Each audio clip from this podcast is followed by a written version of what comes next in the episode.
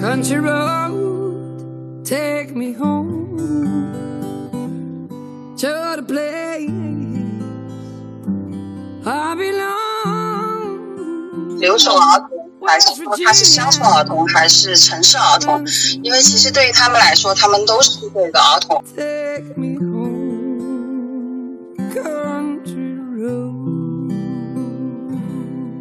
其实，在这个意义上来讲，我觉得这种差异性其实恰恰构成了人类和我们发展的一个丰富性。就是因为有差异，我们才可能活得更久，在地球上的时间更长。所以我们觉得这种差异在我们能做的范围里，是怎么利用好他们各自的差异和自己的优势，让他们都能看得见自己，而不是眼睛里去盯着自己没有的、别人有的东西。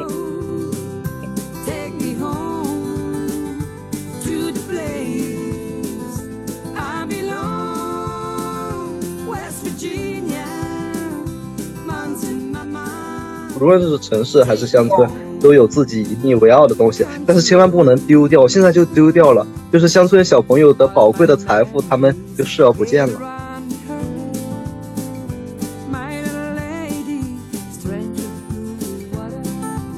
那我觉得现在这个阶段，在广大的乡村，我们其实先不说基于人数上的平等，因为这个东西背后归的是经济，归的是很多呃所谓的后备力量，城市整个的系统还有服务支持的能力，这个在县乡镇我们还要待培养，但我们起码要做到的是内容的平等。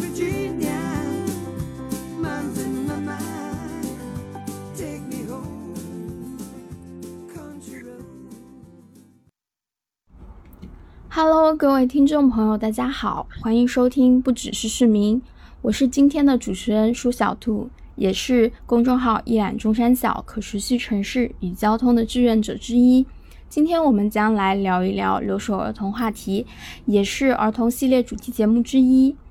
随着城镇化的进程，许多乡村和西部地区的青壮年到东部沿海城市务工，由于客观的因素，将自己的孩子留在家乡接受教育，继而出现大量的留守儿童问题，受到了大家的广泛关注。这期我们邀请了三位嘉宾，一起来聊一聊留守儿童话题。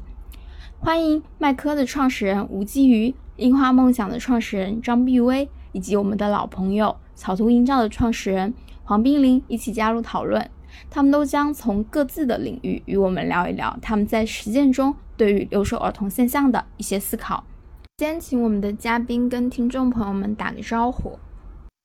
哎，大家好，非常高兴今天被邀请来到伊朗中山小可持续城市与交通的播客节目中做客。我是麦克文化创意的创始人吴继宇。那麦科的话是一家主要在儿童引领和文化再生两个领域里面提供策划、品牌、IP、场所设计、运营咨询等专业的服务公司。今天我们讲的这个话题主要是儿童。我们都知道城市发展比较的快，那对于就是儿童来说，其实是一个比较弱势的群体。我们在这个城市空间里面很少会着重去关注于他们。我们之所以提从引领的概念，也是希望就是说大家能更多的去关注于儿童的本身。所以我们自己在儿童无动力主题游乐园，还有就我们在乡村里面去做的一些这种公共场所。还有就是自行车的这种蹦轨，还有临盘梦网，就这一系列的项目里面，我们除掉了说我们会对一些经营性的项目去考虑经营性以外，当然我们也会希望就把更多的这个心思放在儿童的身心的发展的诉求上面，放在父母跟孩子的亲子的关系上面，这是目前就是麦科主要在做的一些事情。亲爱的听众们，大家好，我叫张碧薇。八年前，也就是一三年的大学毕业以后，我做了一家机构，叫樱花梦想。那我们这家机构呢，是从流动儿童到留守儿童，为他们提供符合国家课程设置和课程标准的音乐美术课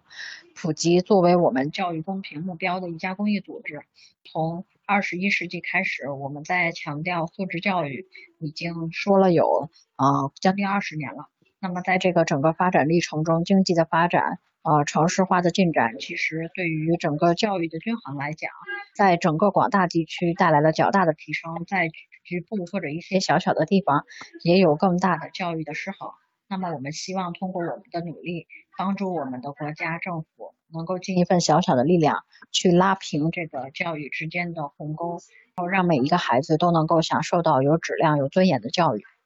那么我们今天和这个话题符合的一个点是在于，在整个城镇化进程中，我们服务的孩子从流动儿童到留守儿童，所以后面我们也非常希望能够跟大家一起聊一聊这个话题。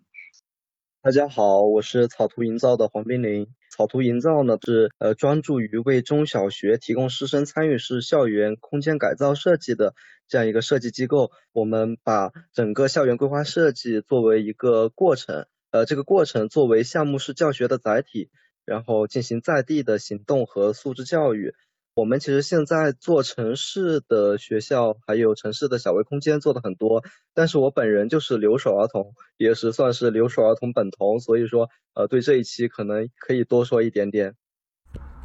好的，谢谢吴总、毕威还有冰凌的介绍，欢迎大家来到这期节目。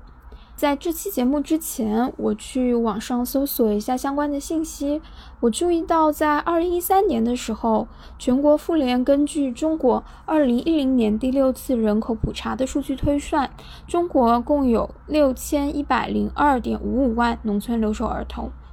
但是在二零一六年多部门联合开展的农村留守儿童摸底排查统计工作中，发现全国不满十六周岁、父母均外出务工的农村留守儿童数量为九百零二万人。这个趋势上看，其实是在明显的下降，但是在大家的实际印象中，这个问题似乎还是很普遍。这这有一点让我感觉到困惑。那毕威，你们在项目过程中有关注到这个问题吗？这么说吧，就是先说一下关于留守儿童的定义吧。呃，我想问问主持人啊，一个问题，就是你觉得怎么样的孩子算留守儿童？嗯，我觉得可能父母不在身边吧，然后一年中可能见到父母的时间不超过一个月，这个可能就算是留守儿童。那其他两位嘉宾呢？其实我小时候，嗯，我应该能够算严格意义上留守儿童，但是我上小学是又去深圳去上，其实跟我爸妈在一起，但是呃，在其他的时间段，是我爸妈可能一年回来一次，或者是春节过年都不回来，这个应该算吧，就一年见不到一次。呃，以前大家只要一想到所谓的这个留守儿童，大部分想象的都是在乡村里面哈，因为这个父母外出务工是由爷爷奶奶带。近些年来，就由于个城市的发展越来越快之后呢，所有人的节奏都变得很快。至少，嗯、北上广这种城市应该都属于我。其实城市里面是不是其实也是爷爷奶奶带的比较多？其实父母能去看这个小孩的时间，或者陪伴小孩的时间，其实呃也是非常非常少的。我不知道这种他在这个定义里面算不算所谓的这个留守儿童？城市里的感觉不算，有点太矫情了，就是陪伴的少就算留守儿童，这也太矫情了。那留守儿童本童强烈反对。呃，其其实其实说的也对，其实在其实，在城市里边也也许他们出去很长，但是一年中总总能见过几次吧，或者是每天都见，可能交流沟沟通短，但是他们家庭教育问题不是咱们留守儿童话题。我理解冰凌说的其实是一种选择权吧。就城市的一些孩子，他们还是基于父母出于工作的考虑的一种比较主动的选择。那么农村的孩子，他们更多的是去被动的接受，由于一些客观因素而造成的这样的一个结果。具体的，我觉得还是请毕威来解答吧。呃，刚刚主持人提到了两个很重要的数字，一个是六千多万，一个是九百万。我不知道注意到没有，这两个数字之间是几几乎是将近的六倍哈，一下下降了六倍。短短几年的时间，真的会下降这么多吗？其实它是一个统一口径的变化。我们之前定义的留守儿童，比如说父母外出打工，或者是他的呃实际的固定的教养人，就是跟他最近的，也就是父母不在身边，或者是有一个不在身边，或者两个都不在身边等等。然后他可能有父母，呃，甚至是乡里的呃邻居来带的都有。那我们现在的统一口径其实是基于他的直系亲属关系里面，只要有一个是能够做他的固定教养人的话，我们都可以把它称之为非留守儿童。所以，我们其实这个六千多万到九百多万的这个统计口径里面是发生了变化，而不是说这些孩子真实的生长或者教育环境发生了变化。那么，这个变化所带来的一个实际的前提是，我们可能会在很长的时间里，对于乡村留守儿童的这个问题的关注，它其实不会变成一个更大范围意义上的特。当然，九百多万也是一个很重要的社会议题，但它不是乡村教育里面我们把它划定为在政策或者各种扶持上的一个最重要的教育议题。那我会觉得这种变化本身对于，比如说乡村像车点并校啊，我不知道大家关注过没有这类的话题。然后还有说孩子在整个的学校的学习生涯里面，呃，他的这个教育的质量和公平的情况，还有我们财政拨款可能会对于这些寄宿学校学生方方面面呀等等，它其实都会有一个政策上的改变。所以它不仅仅是一个官方口径的这么统一的一个变化。而且它背后其实承载着是我们对于教育政策或者是乡村儿童，呃和留守儿童这两个概念的区分。留守儿童在呃很长一段时间里被我们的媒体和泛大众等于乡村儿童，但其实这俩真不是一样的。其实我们基本上不太会针对说留守儿童去开展服务，因为这样的服务大多数都是。必须要保证的是父母全部在身边。我们经常现在会提到的是为乡村儿童，或者是为县镇儿童。目前我们比如说去到一个乡村里的学校去看，我们其实很难界定清楚哪个班一定是留守或者非留守。留守儿童是在普遍的乡村儿童里，所以我们在看问题或者概念的时候，一定要厘清它的主体。这样的话，后面我们再去了解它的问题的时候，可能会有一些更全面的信息。嗯嗯，谢谢毕威。嗯，解释的非常的清晰。那我想请留守儿童本童，就是冰凌和我们大家一起来分享一下，在你的实际经历过程中，有没有面对这样的一些问题，或者是有什么样的一些感受？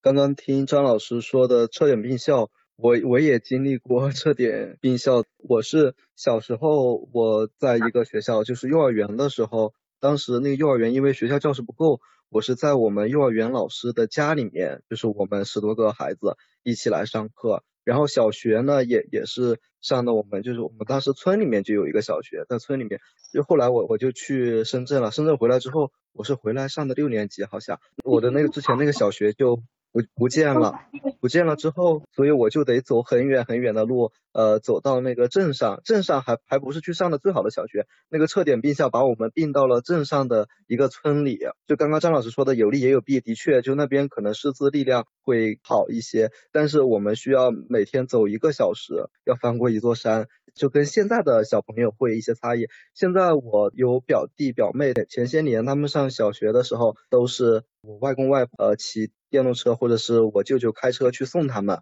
去镇里面的最好的学校去上小学，然后下午又回来。不像我们小时候，就是一起呼朋唤友啊，然后就是走很很很远的路去学校去上学。就就当时有我有时候我就是发热哈，然后上坡的时候都都晕倒在路上了。夏天又特别热，然后有天感冒了，就直接走晕倒了。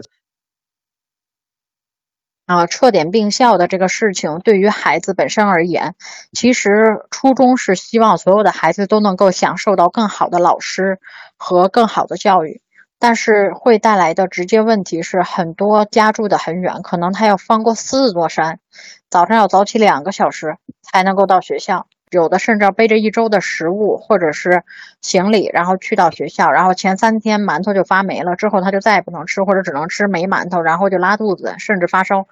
对，我们也接触过这种很多案例，但是后来因为我们的财政补贴和很多的那个民间组织的，像免费午餐或者是好多这种呃民间力量的注入，有一部分是被大大缓解了，但是肯定还会有一些这种情况。所以这个也是我们在做的过程中会感觉到无力的。我们更加的去关注留守儿童的问题，很大一部分原因是，相较于那些父母在身边的孩子，留守儿童可能面临的更多的问题。那在一些政策的变化面前，也显得更加的弱势。呃，比如说一个车点病校，对于他们的影响可能会更大。随着社会的变化，留守儿童的实际情况也在发生着很多改变。就像冰凌刚刚提到的，说其实他的弟弟妹妹和他小时候在农村的生活已经发生了很多的改变。那 B V 也提到有很多这个公益组织的介入，包括我们的政府，他们都在改善这些孩子的条件。但是，虽然这些孩子的物质条件可能得到了一定改善，他们的生活状况也发生了一些改变。那我想问一问冰凌，你是不是可以跟我们聊一聊，就是你小时候在农村生活的情况和你现在弟弟妹妹之间是不是有一些不一样的地方？我小的时候，就是我们那个村子哈，就我爷爷奶奶家是就靠着一个山，有一个石阶路，从那个石台阶的路呃攀援上去，然后。再快跨过一个山，里面就有一个特别大的松树林。我们家没有养牛，但是我们村子其他小朋友家有养牛，就喜欢去那个山上把牛扔进去，然后扔进那个山里，然后我们就在那边玩游戏。就是现在还难以忘怀，就秋天的时候，我站在那个山里，就闻那个松树的味道，听松。松针被风吹过的声音，这个其实对我来说是后面是一个很宝贵的财富，也导致我选择了这个景观设计专业。但是现在的小朋友，我现在发现他们一天天就只知道盯那个手机，然后眼睛都没有没没有光，就好多啊！这真的是，如果是个例的话，我不会这样说，但是全都是这种情况，就他们拥有着本来属于他们的乡村的宝贵的财富，但是他就这样视而不见了，他们并没有在里面得到很好的熏陶。当但当然了，就是也有，比如说我以前那个清澈的小河，现在全都被硬化、渠化了。它本身没有这样的条件，但是有的山还在，自然其实都在，只不过他们就去玩手机了。嗯，看来这个年龄段的孩子，他们对于电子产品的依赖都是相似的。那么，B V，你在实际项目过程中接触到孩子的情况是什么样的呢？呃，在我们接触的这些儿童之间。差异呢，并不是说像想象中的那么明显。我举两个例子吧。第一个是，其实像手机的使用的这个概率和频率，不管是在父母务工在外面，还是不务工，他的家庭条件的好与坏当中，都会有很多的孩子，其实用的都是山寨机。呃，其实 vivo 或者是什么都已经是很好的机子了。那大多数家长可能用的就是。就叫不出名字来的那种山寨机，那他们会把他们的这个山寨机给到孩子，呃，就是为了去某种意义上是逃避他们的教养责任。工作一天可能很累了，然后或者怎么着，他就希望这个机子能给孩子，让孩子玩，让自己歇会儿。这个是非留守儿童的，我们看到的一个普遍现象。那留守儿童这边的话，他们可能会从爷爷奶奶或者是固定的教养人给他们手机或者是什么，然后再或者可能家庭特别贫穷的没有手机，他就会去巴结一两个，或者是跟着一两个看起来会比他条件和力量和各方面都好的孩子，然后呢跟着他结成一半儿，去扒着他跟他一起玩，包括帮他做一些事情来获得玩这个手机的权利。其实我能感觉到的是，在整个乡村里面，使手机这件事情非常的广泛，而且这个是成为他们日常获取信息的几乎唯一来源。我不敢说全部，因为有一些长大的孩子可能会去网吧，但是我能够感觉到我们做的各种很多的像阅读项目或者是其他的项目。呃，在项目的工作人员在这个学校的时候，啊，老师和校长可能会陪着这个学校的孩子一起去读读书。但是，当这些项目有一些走了以后，我们也看到的是，当地的孩子，校长就把那个图书室关闭了，孩子就会又回到手机的世界里。那么，我们也了解过这种情况。他们会觉得是说管理这些图书太难了，而且日常还要付出更多的管理成本。孩子把书弄坏了怎么办？然后让他们借走了不还，丢了怎么办？好多事情多一事不如少一事吧，就会有这种想法。当然，也有很多有见识的校长会希望能够把这个文化生活搞起来。对，但是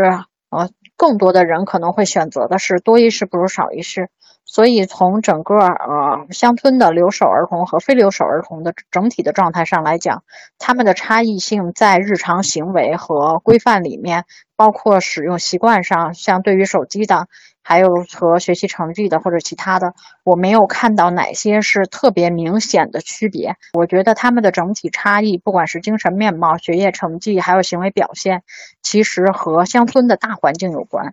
对这个部分和他们的父母的关联性，其实可能并不是特别大，包括他们的学业学习表现，也更多的依赖于个人和父母的这个关系不大。因为我们真做过调查，在很多学校，把留守儿童和非留守儿童的成绩、学业做了一个对比，发现他们之间的差异不是很明显。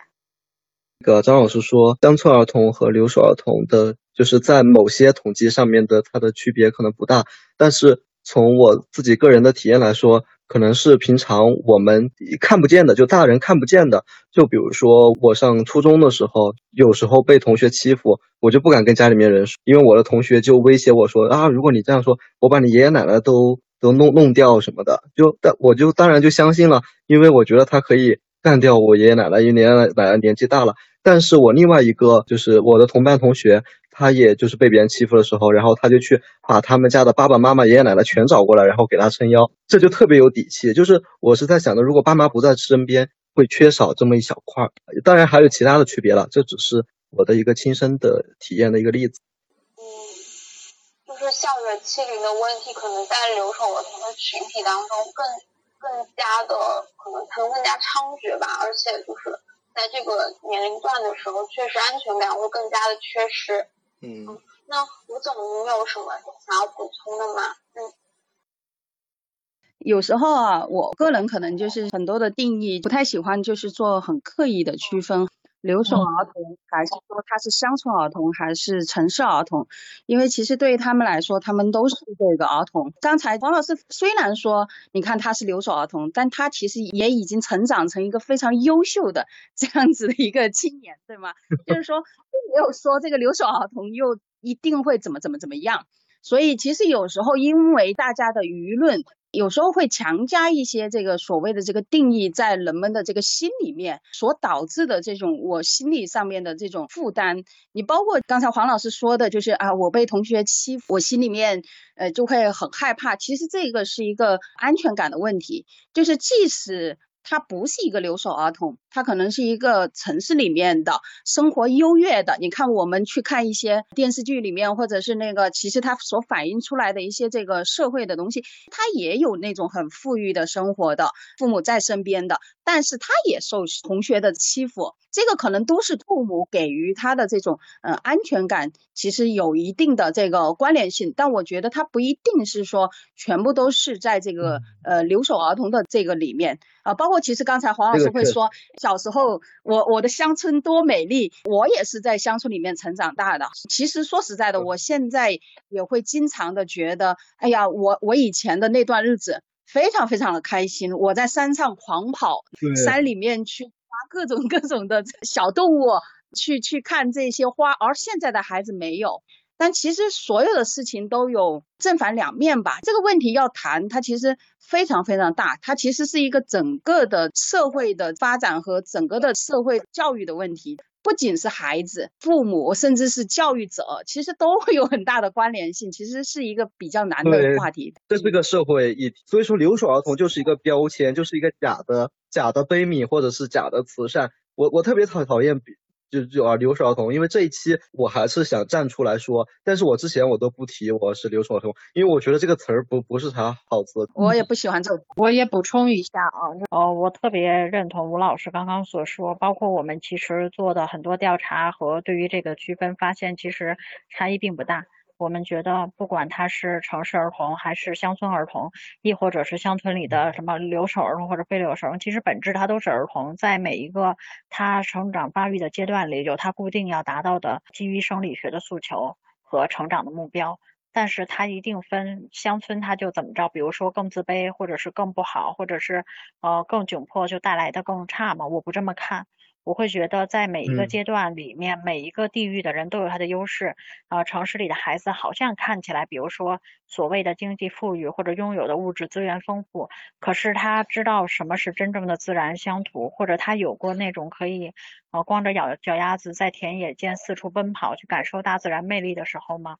我觉得很少吧。其实，在嗯这个意义上来讲，我觉得这种差异性其实恰恰构成了人类和我们发展的一个丰富性。就是因为有差异，我们才可能活得更久，在地球上的时间更长。所以我们觉得这种差异在我们能做的范围里是怎么利用好他们各自的差异和自己的优势，让他们都能看得见自己，而不是眼睛里去盯着自己没有的、别人有的东西。对，我觉得其实这是一个很好的引导，把这个东西引导起来。我相信，不管是吴老师还是黄老师做的事情，其实也是在用自己的专业所长，让我们去彼此放大的是彼此的长处。对，我觉得这个经历和过哦程里面，体现的是差异性，而非谁高谁低。对，所以我觉得我们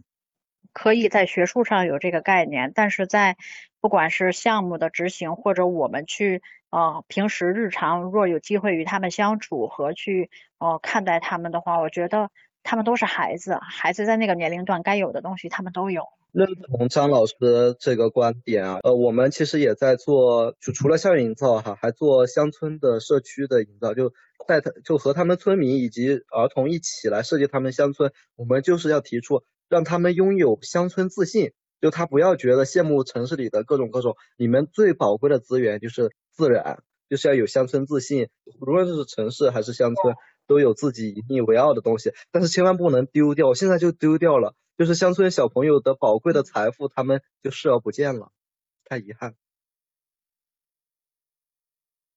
就是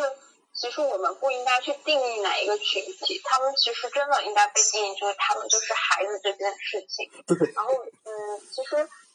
刚刚说的很多问题，我我都感觉非常的好，就是说差异性是非常重要的。但是在差异性当中，有一点现在是非常得到关注的，就是教育的差异性。就我们可能会发现，呃，城市和乡村的小孩，他们接受的教育的体系，或者说教育资源的公平性，其实现在得到了很多的讨论。就比如说，我们会更在直观上觉得，乡村小孩他的教育需求好像是没有办法像城市里的小孩那样子被呃完全的被满足吧。那么我我想就是吴总还有毕威刚刚好冰凌，你们都是参与过教育项目的，那你们是不是可以聊一聊，就是说我们现在这些教育的方式对于这些孩子们他们的引领和改变呢？有哪些是比如说我们在乡村中更需要去关注和注意的？呃，其实呢，因为我们关注的是音乐和美术课程，我想给大家呃用一个数据展示一下我们在做的事情，就是一个儿童在一到六年级这个阶段，呃，他的课时比例，国家义务教育阶段的课程设置有明确的规章制度要求是，呃，语文、数学占比在百分之二十左右，对，百分之十几到二十。如果我没记错，那个数字是百分之十六到二十。那么到第二位的，除了语文、数学以外是艺术，然后括弧音乐和美术，然后它的占比是百分之十一，然后第三是外语，它的占比只有百分之六。所以其实，在整个乡村的课程的从课程设置到课时比例的分配来讲，我们可以明显的感觉到，除了语文、数学以外，音乐和美术是呃整个乡村的基础的教育里面，呃所谓的必上课程里面比重最高的。那实际的执行情况是怎么样的呢？呃，按照我们目前抽样的呃大概有五十所吧左右的学校的实际情况来讲。音乐美术课呢，大量存在的情况是，老师给了个笔，然后让大家去画，你想画什么就画什么，给一主题，这节课过去了，或者是上自习课，再或者呢，在音乐美术课上，老师放动画片儿都有。那其实从上初中开始的艺术课程，因为我们有的学校是九年的晚小，也就是呃，它是从一年级到九年级嘛。然后那一部分的，就是七年级到九年级的学生的音乐美术课呢，呃，就是每一个学期的课时情况几乎是零，也就是它不设置音乐美术课。那其实这个背后的原因导向就是国家在呃中考或者高考制度的设计里面，它其实把音乐美术是呃不放在里面的嘛。他们现在也在想办法，但其实我觉得这个政策要两面看。第一，正向的看，现在我们都说寒门出贵子越来越难了，但是我们也必须得承认的一点是，高考和中考是一个相对最公平的东西，因为它有统一的标准答案和判断标准。你如果学了，你考对了，你就能够上好学校，然后你就能改变命运，你就能找着个好工作，你就能离开你所在的地方。因为在当地，老师就是这么教孩子的，这是你们唯一的出路，就是高考独木桥。当然，这句话我们今天回过头去看来讲，它的真实性或者是这么教是不是好和坏有待商榷，这确实是。但是某一种程度上，考音乐美术对于乡村的儿童来讲是更大的不公平，因为音乐美术的教育和投资资源和储备力量都在城市呢。最好的音乐厅、最好的设备、最好的网、最好的获取资源的图书馆，你你你能想到的所有关于音乐美术里面，包括什么钢琴十级，什么这那的学的，肯定是至少是在别说县城了，咱们至少得是个五线、四线以上的城市吧。那如果一旦把音乐和美术化为考试的一个选项，那是不是又会变成另外一种应试教育？而且这个教育里面，乡村的这些孩子在县城往下的孩子带来更大的劣势和不平等呢？对，所以其实我们觉得说，我们通过的所谓的教育公平，它有两个含义。第一个含义是什么？是我们基于这个目标培养下，我们做的教育动作是公平的。就比如说。国家设置了小学就该学七门课，你只让他上三门，这就叫不公平。我们应该让他上七门，然后这七门里面他都有能够触达的机会，进而实现他那个小学阶段的关于儿童的培养目标。第二个公平是什么公平？是啊，城市里或者是啊五线、四线、三线。再往上数的城市里的孩子，他都能够享受到的教育水平。那我是一个县里或者镇里或者村里的孩子，我也应该能够享受到这种公平。这个所谓的公平，其实是基于什么？基于我们作为同一个年龄阶段的同一个群体，我们都应该在呃绝对数量上或者是人权上的一种平等，我们都应该有。另外一个是内容上的有，它这是两种维度，一个是基于人的，一个是基于内容的。那我觉得现在这个阶段。在广大的乡村，我们其实先不说基于人数上的平等，因为这个东西背后归的是经济，归的是很多呃所谓的呃后备力量，城市整个的系统还有服务支持的能力，这个在县乡镇我们还有待培养。但我们起码要做到的是内容的平等，也就是小学义务教育阶段该有的课程、该有的课时，然后该有的符合课标课程的内容，你该让孩子上。而这一点，我可以跟大家说，在广大的乡村来讲，是有很大的空白和空间的。而且，在今天我们服务的学校和呃县乡镇的这些呃家长、老师和校长，依然存在着一个想法，就是只有学习才是学生唯一的出路。只有考上好的大学，他才能够走出这个贫穷的地方。而且我们的县教育局，包括省教育厅，再往上的所有的教育系统的评价里面，我们喊了这么多年的素质教育，但是我们也理解他们的难处，就是但是他们现在的考核标准的排在 number one 的依然是三个字：升学率。而升学率的指标最指向的两个成绩，一个是语文，一个是数学。然后呃外语这一块呢比较淡化。但是呢，它的重视程度也要高于音乐和美术。但是我们要值得商榷的一件事是什么？是整个义务教育课程阶段的课时比例设置，除了语文、数学以外，最重要的是艺术，占了百分之十一，外语只有百分之六到百分之九。那我的疑问就来了，为什么一个百分之六到百分之九的课程看起来却比这个百分之十一还要重要呢？只有一个原因，因为它指向了高考。农村真的特别缺艺术教育，艺术教育特别重要。我小时候虽然那个音乐课、体育课都有，但是是语文、数学什么的都音乐或者是体育都是一个老师教，但是这些课他都分开，不然他会觉得很无聊。他一天都在上课，所以他不会霸占我们的音乐课和和体育课、劳动课什么的。我还记得那个我们校长当时教我们唱过一个英文歌，就本来是 A B C D E F G，但是大家听听这个，我都现在不知道这是什么语的啊，菠菜的 F G。或一解开 L M 嘞，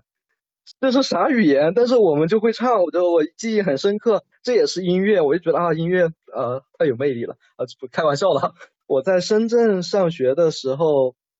我在深圳上学的时候，就有一个老师对我启发特别大，就是他他是教国画的，然后又有速写啊、素描，就是有一个结合。然后我就去跟着，就是在上一堂课上，我画的一幅画，就我特别写意哈，就被他表扬了，就导致我后面就很喜欢画画。然后我回到老家之后，我发现我学画画没有这样的机会，然后就很麻烦，因为我成绩本来就很好，我爸妈就不让我去县县城去报那种画画的班嘛，就是然后就不想耽误我的成绩，所以我后来没有专门去学，但是我就埋下了一颗种子。然后我是在我们当地就省重点中学，就县县一中，然后我当时是以第一名的成绩考出去的，我就报了设计的这个专业。后来我在大学里面就自学了。刚才就是张老师提到的，其实为什么那么难向农村去推进？其实很大的一点是因为我们没有储备的老师。说实在的，能教育好这件事情的人太少了，因为他们自身都没有经历过。以前我们 在乡村的时候，什么什么音乐、什么艺术，那都是我们上了大学之后，我们有接触外面的机会之后，我们再自己去学习的。但是在乡村的时候，他根本是没有任何的机会让你去接触这些东西。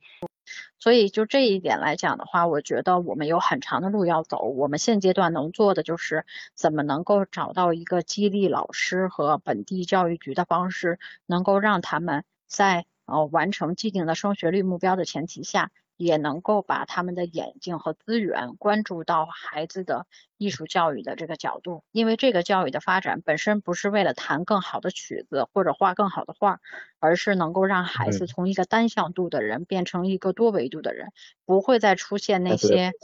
嗯，什么霸凌或者跳楼，或者是杀死自己的母亲，或者是这种层出不穷的事件。其实归根到底的话。有太多的症结指向的是心理创伤和自我调整的这个部分，而我们恰恰觉得艺术教育这件事从专业性上已经证明了，它对于人的情感的成长和审美情趣的培养和更好的自我生活是绝对有正向意义的。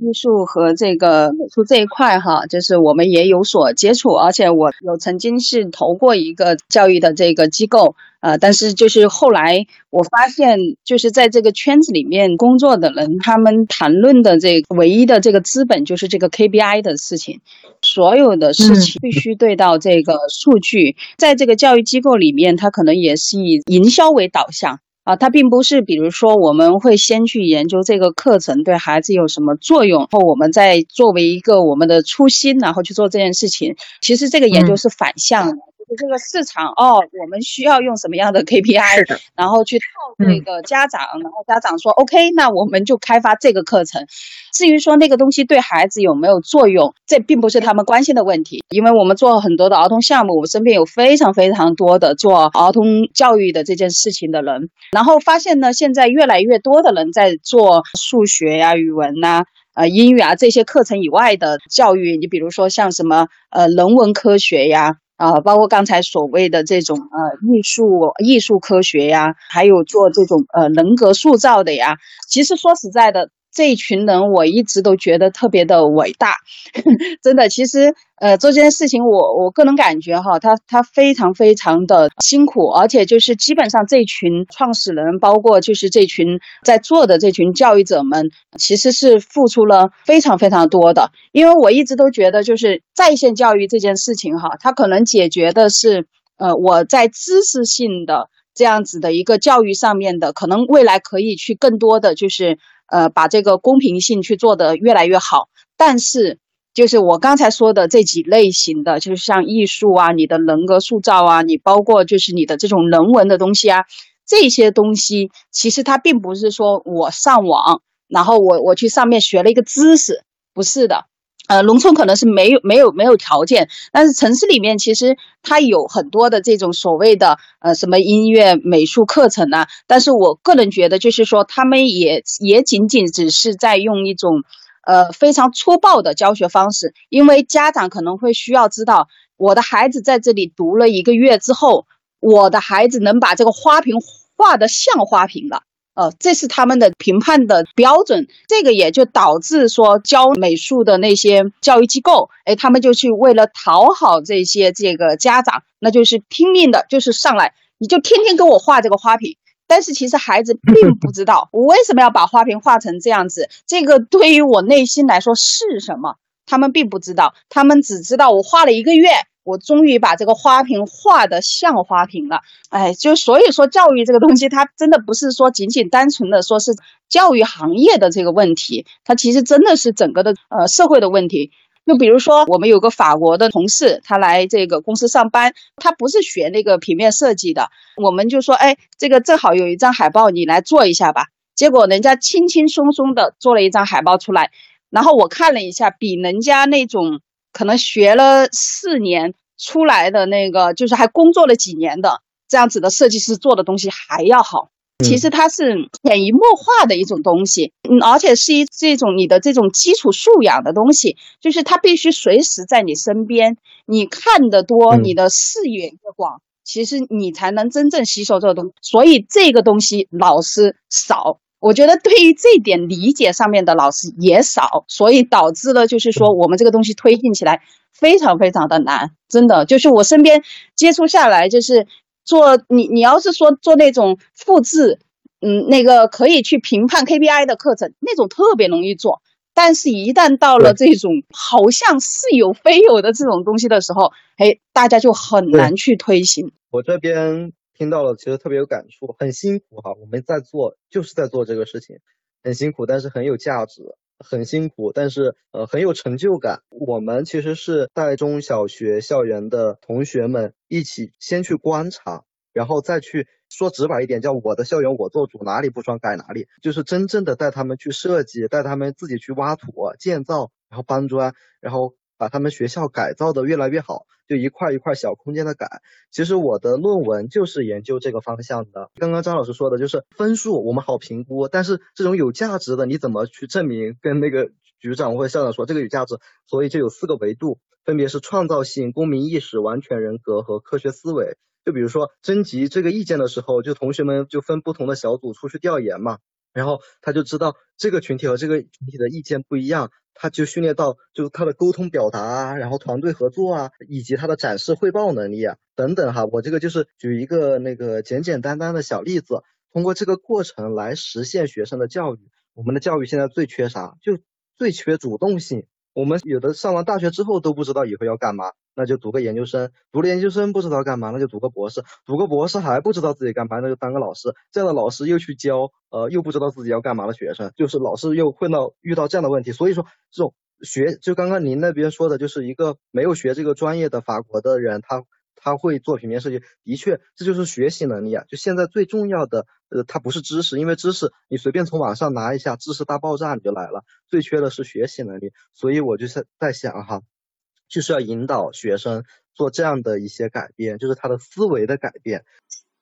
嗯，好的。因为我微微就张老师刚刚说的，我们现在的应试教育它可以有很明确的目标导向，但是它没有办法去解决实际上孩子在成长过程中不同年龄段他的心理啊，包括他对美学艺术的这种欣赏的感受，这些东西可能对于我们的心理的。感受啊，包括我们幸福感吧，是很重要的。但是应试教育它可能没有办法去解决这个问题。但然后在这个情况下，因为它没有办法量化，所以吴总就说没有办法量化的东西，在现在的教育体系中，大家就不会很去重视它。大家希望有量化的东西能够去看这个孩子的成长速度。但是有很多东西它没有办法被量化，但是它的作用却是非常大的。它对于小孩的身心啊、成长各方面都是有很重要、很积极的作用。那林斌刚刚也提到，你在实际的这种校园营造的过程中，你们通过去和他们直观的